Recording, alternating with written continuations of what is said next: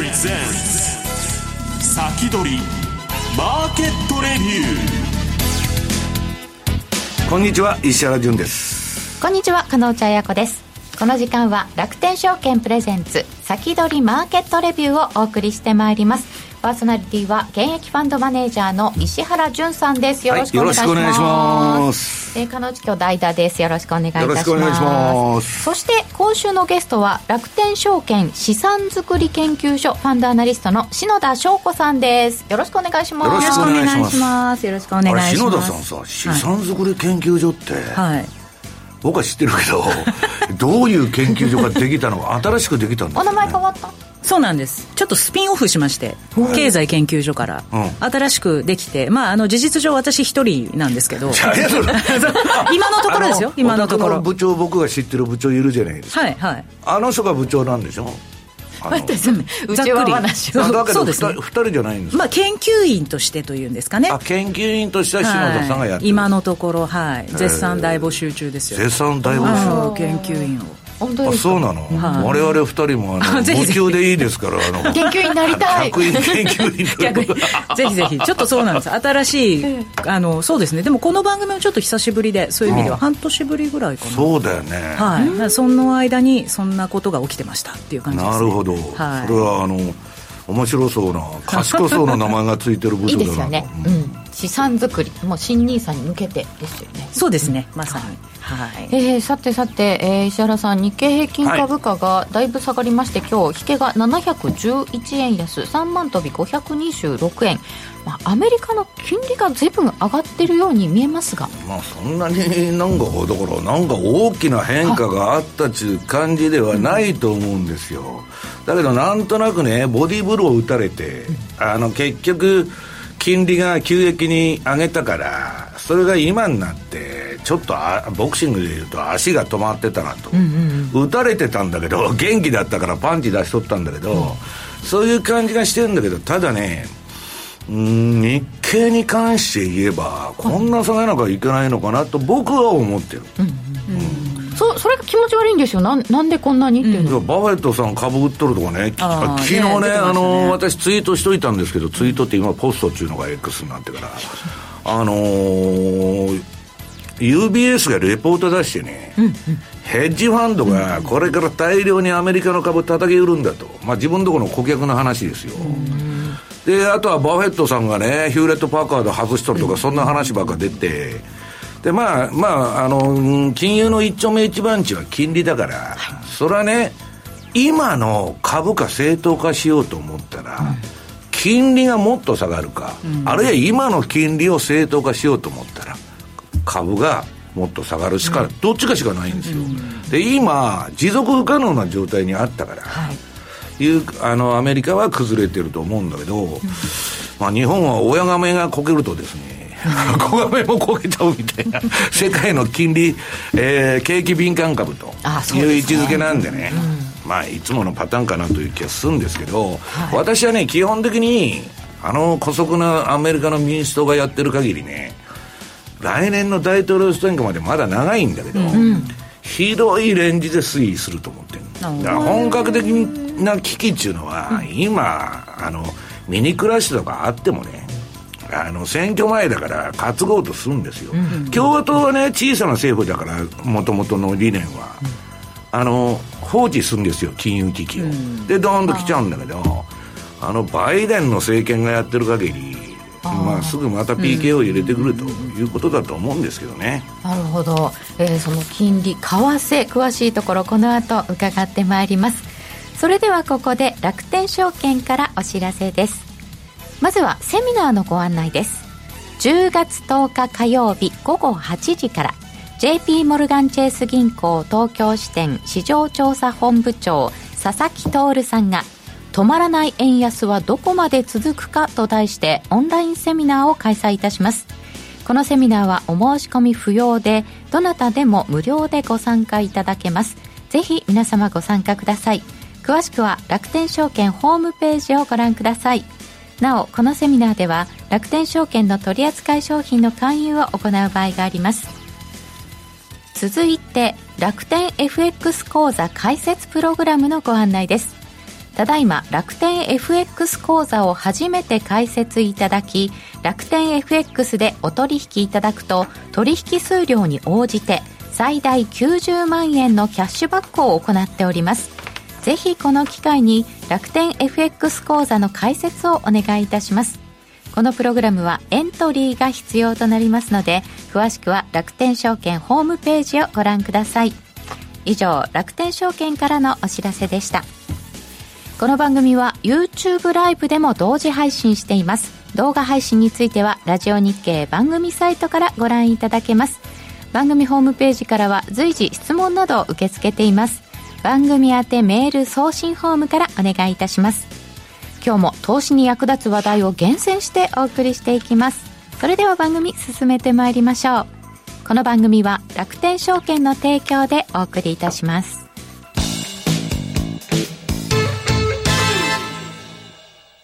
まずは無料で取引体験。楽天 FX のデモ取引を利用してみよう。FX に興味はあるけれどいきなり実際のお金で取引するのはちょっととなかなか第一歩が踏み出せないという方は、まずは楽天証券の提供する楽天 FX のデモ取引を利用してみませんか？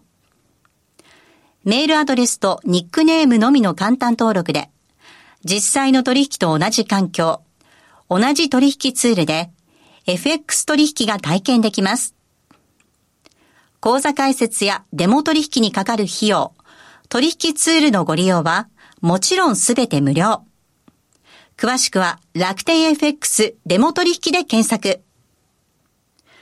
楽天証券の各取扱い商品等に投資いただく際は、所定の手数料や諸経費等をご負担いただく場合があります。また、各取扱い商品等は価格の変動等によって損失が生じる恐れがあります。投資にかかる手数料等及びリスクについては、楽天証券ウェブサイトの投資にかかる手数料等及びリスクページや、契約締結前交付書面等をよくお読みになり、内容について十分にご理解ください。金融商品取引業者関東財務局長金賞第195号楽天証券株式会社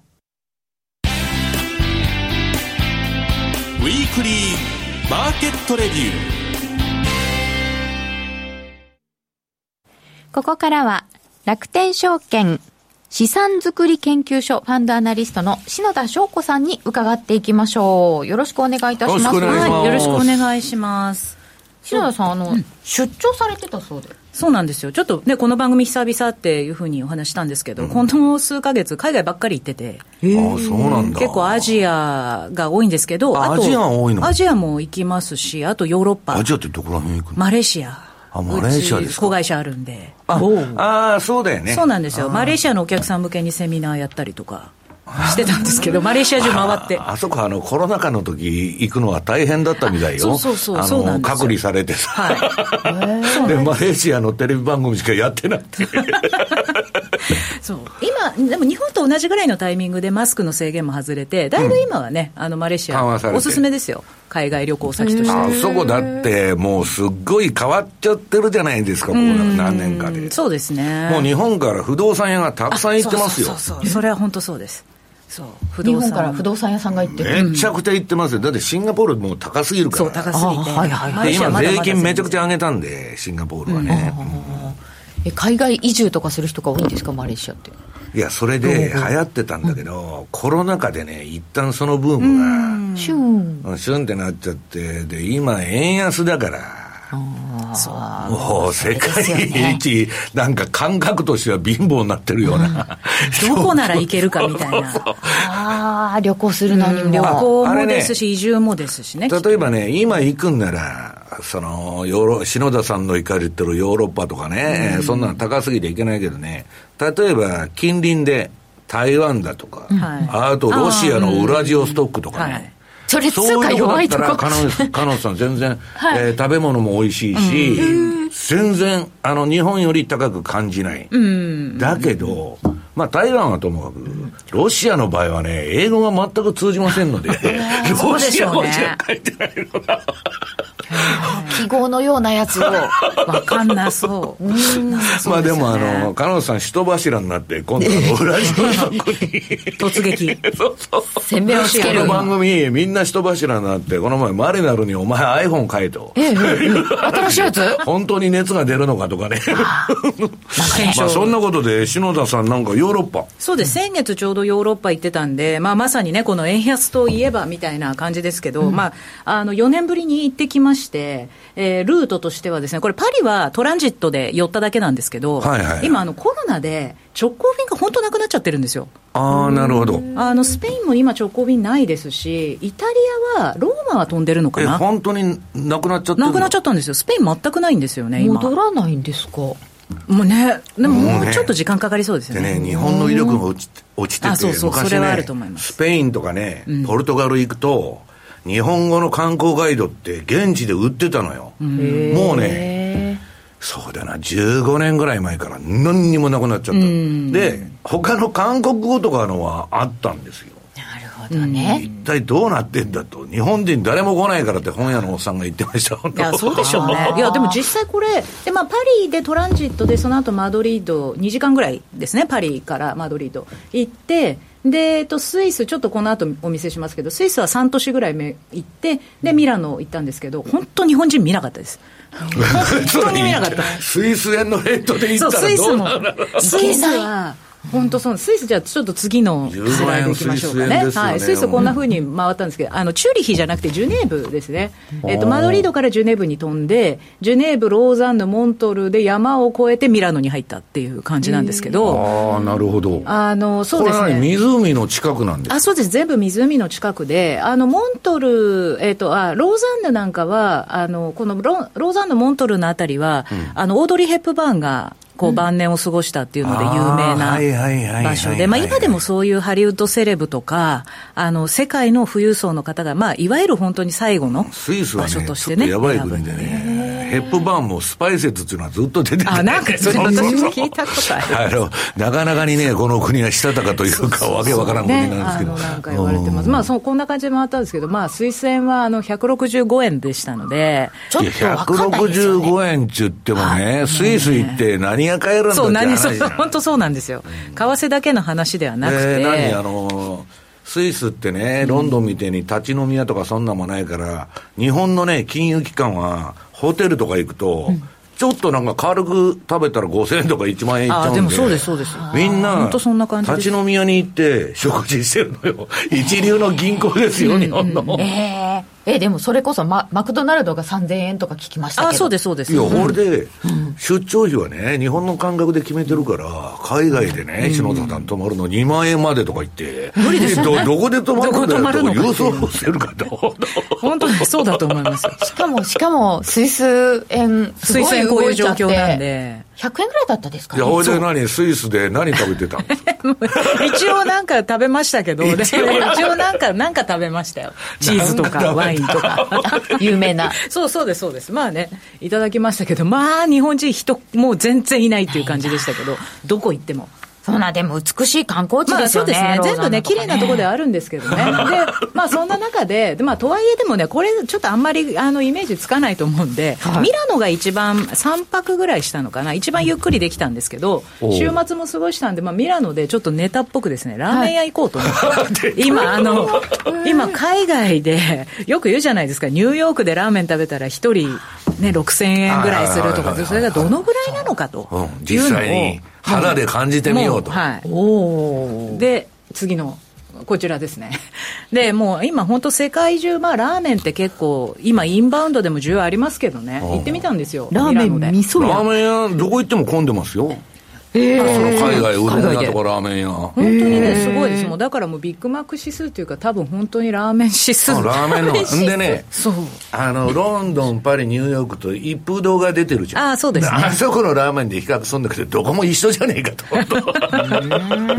多分そうでしょうね。チェーン展開。でも実はこの、私が言ったこのラーメン味噌屋っていうのも、これも、千葉県の方は結構ご存知の田所製麺っていうところがやってる。あれ、フランスのパリでも出しとるとこか。あそうなんですか、ね、あの、千葉のラーメン屋でね、結構美味しい味噌ラーメン屋があって、パリにも。そこご存知の方すっげえ混んでるんですよ。あそうなんですね。そう。僕、日本では行ったことい。ないんだけど、パリでは行った。あ、そうなんですね。高かったわ。高かったですか？パリと比覚えてるの美味しかったじゃなくていや、美味しい美味しい。美味しいんだけど、金本さん、高かった。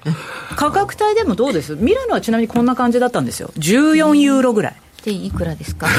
計算機出たら150、まあ、105、まあ、と、この時160円ぐらいだったんで、ぐらいですよね。で、まあ、換160円かけたら、。2240円じゃん。はい、そうなんです。まあ、でも、多分ですね、ニューヨークとかと比べると、全然、あの、リーズナブルだと思います。あ、それは言えるわ。で、あそこ、チップが来るから。そうなんですよ。結局ですね、そこなんです。はい、これ、ちょっと下に書いたんですけど、はいあのいわゆる消費税ですね、IBA っていうあの付加価値税、まあ、消費税なんですけど、これ、軽減税率があって、イタリアの場合、2段階で軽減税率あるんで、まあ、外食10%で、キチップがないんで、そこはでかいです、ね、大きいよね。大きいです。ニューヨークはここにまたチップを上乗せ、いや、それもチップの値段が。25%とかです年々上がってんにで下手すると。4分の1っすよ、いや、それ夜は。レシートに勝手に打ち込んでる。そうそうそう、打ち込んであるんでね。ええそれチップじゃないじゃないいや、ですか、ね、で、何のサービスもしてくれないんだよ、本そうなんです。まあ、なのでね、こう、結構こういうあの、物価と為替が今、ごっちゃになっていろいろ語られるところが。だけど、感覚から言ったら、それ日本で食ったら1000円ぐらいなわけでしょ、少なくとも。うんまあそうですね。だから、今150円の円は半値になってもおかしくないってことですよ。うんそうですね感覚から言ったら。感覚から言ったら円が安すぎるんだうん。そうですよね。やっぱりね。改めて。ラーメン指数どう。考えても安いでしょ。そうなんですよ。で、まあもちろんその、えっ、と、あと賃金とかね、いろいろこう、この中にはもちろんこう考慮しなきゃいけない要素はあるにせよですね、結構考えさせられるんですよね。このラーメンの価格って、世界中の。いやで、まあ、多少うまくたって、ラーメン一杯2000円で、なんかアホらしくなってきませんか？なかなかいかないですよそれ もっと高いところもありましたけどね、実際に。あるあるあるある。うん、ありましたけど、まあ、ここはでも結構平均的な、しかも評価も高いところだったんで、ここでちょっと一個ベンチマークにしてみようと思って、まあ、行ってきたと、まあ、そんなことを評価高い。お手頃って書いてある。ええうん。ベジタリアンラーメンがチャーシュー乗ってるのもちょっとあこれ私が頼んだんですけど、謎、謎って言われたんで、あの、お店の人3回ぐらい聞きに。ベジタリアンのはい。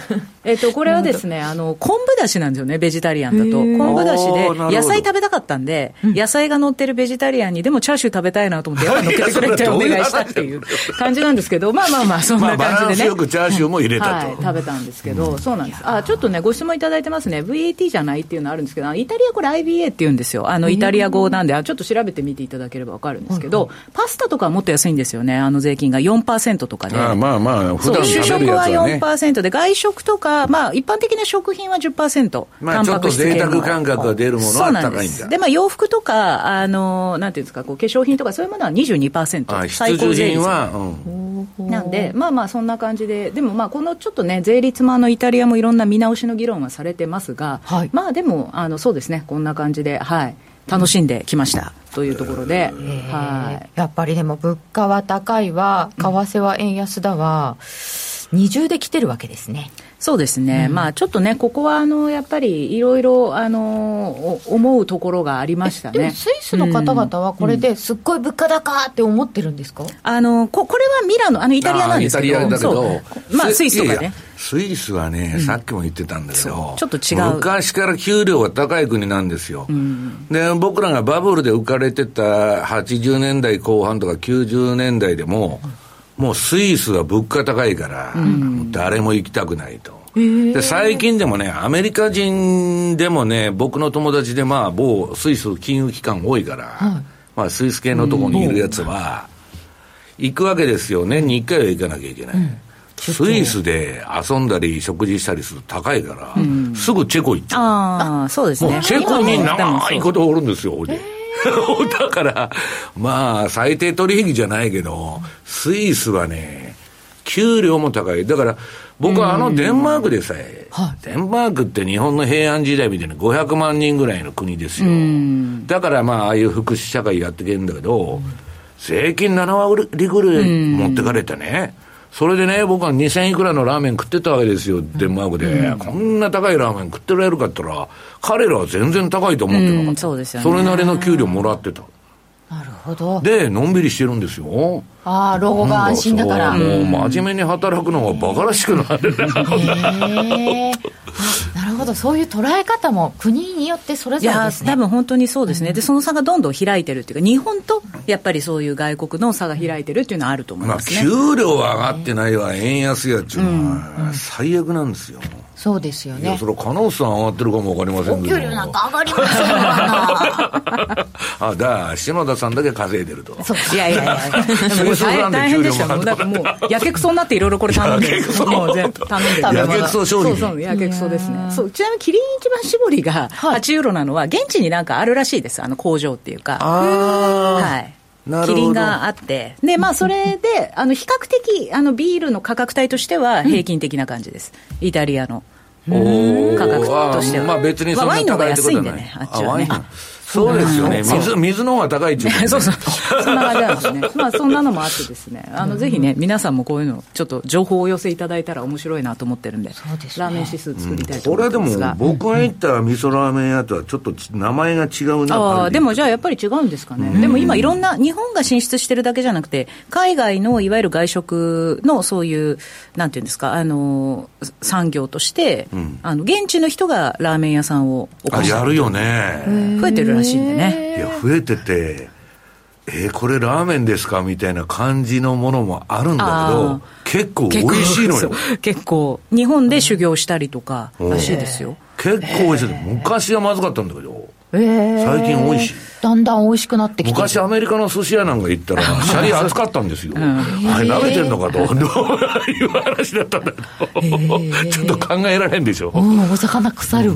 確かにねあ最後にちょっとアシックスが出てきたんああそうですね、あのごめんななさい、これもちょっとおまけっぽい話なんですけど、えっと MSC の定期見直しのちょっとニュースが、ちょうど私、日本帰国したぐらいの時に飛び込んできて、えーまあ、アシックスが、にこれあの、新規採用っていうふうに書いて、結構報道されてたんですけど、あのおそらくですね、2019年まで入ってたんで、あの再採用みたいな感じになるかなという気はしてるんですが、一応、まあ、来月のちょっと一個注目ポイントかなという気はしてます。11月15日に、えー正式にあ、まあ、公表はされますけれども、はい。で、まあ、アシックス、オニツカタイガーのアシックスですね。えーこれ、それこそあの、ミラノに店舗があって、あの、たまたまこれ私も写真撮ってたんですけど、あの、本当中心地、日本でいう表参道みたいなところにドーンとあって、で、そうなんです。あの、で、地域別売上高だと、欧州がもうほぼ日本に今、と同じぐらいのあ肉薄してるんだもん。そうなんですか。うん。基準に、水準になってて、まあ、過去最高益をね、更新して、株価日も。本は篠田さん、少子高齢化ですから、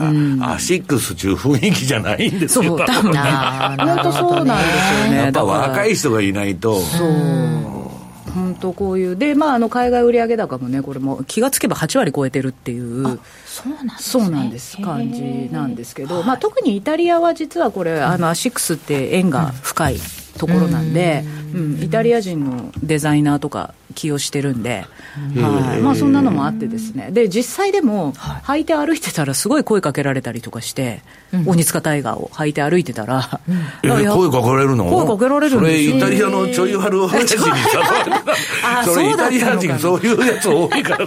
え、マジで声かけられるんですか？声かけられる。るんです、でもやっぱりそのぐらいすごいブランド化してて、アシックスが。あ。いただいてる鬼塚タイガー鬼塚タイガーはですね。ド、扱い。うん、そう、そうなんはいです。、楽しいあ欧州のお話伺いましたはい以上ウィークリーマーケットレビューでした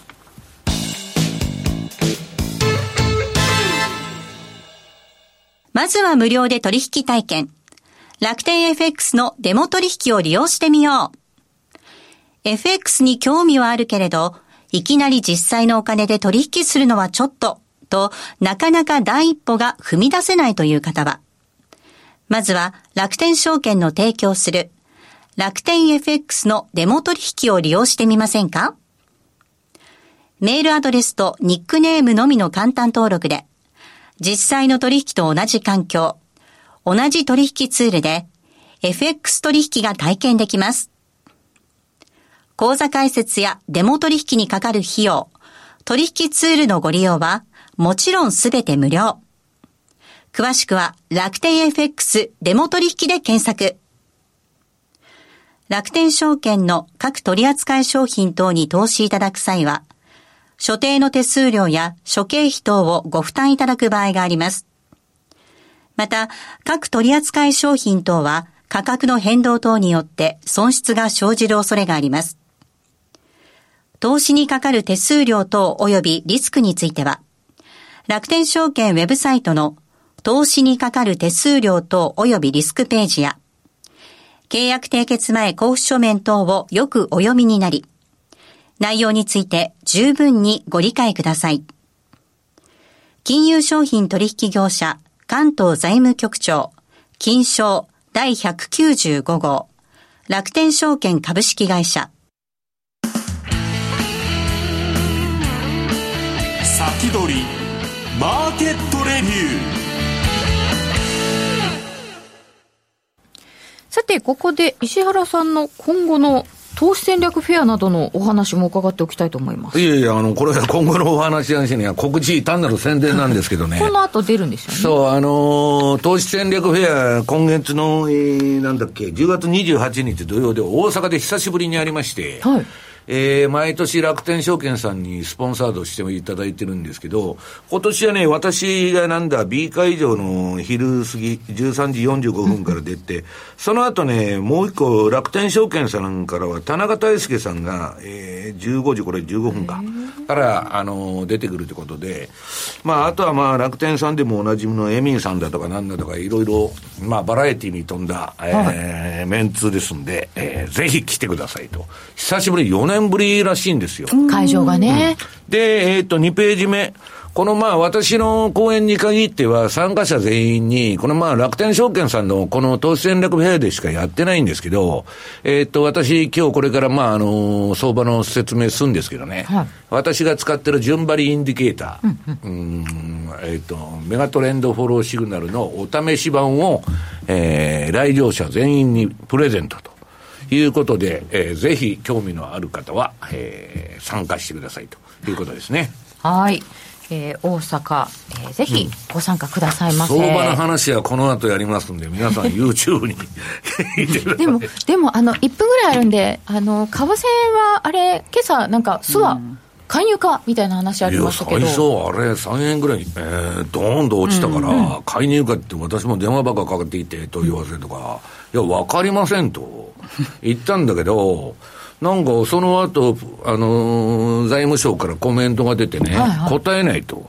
だけど、うん、本当にやるんなら、あんなせこいね、えー、もんじゃ終わらないだろうっていう気がするんで、うん、私はね、この後言うんだけど、152円がポイントだと思ってるね。150円じゃなしに152円。円そこ超えると、もう90年の160円まで節がなくなっちゃうの。うんそのあたりはちょっと節目として気をつけたいということで、はい、この後 YouTube での延長配信で伺ってまいりたいと思います。えー、あっという間にお別れのお時間でございます、えー、リスナーの皆さんからの質問などお待ちしております。それではリスナーの皆さんまた来週。この後は YouTube ライブでの延長配信です。引き続きどうぞお楽しみください。この番組は楽天証券の提供でお送りいたしました。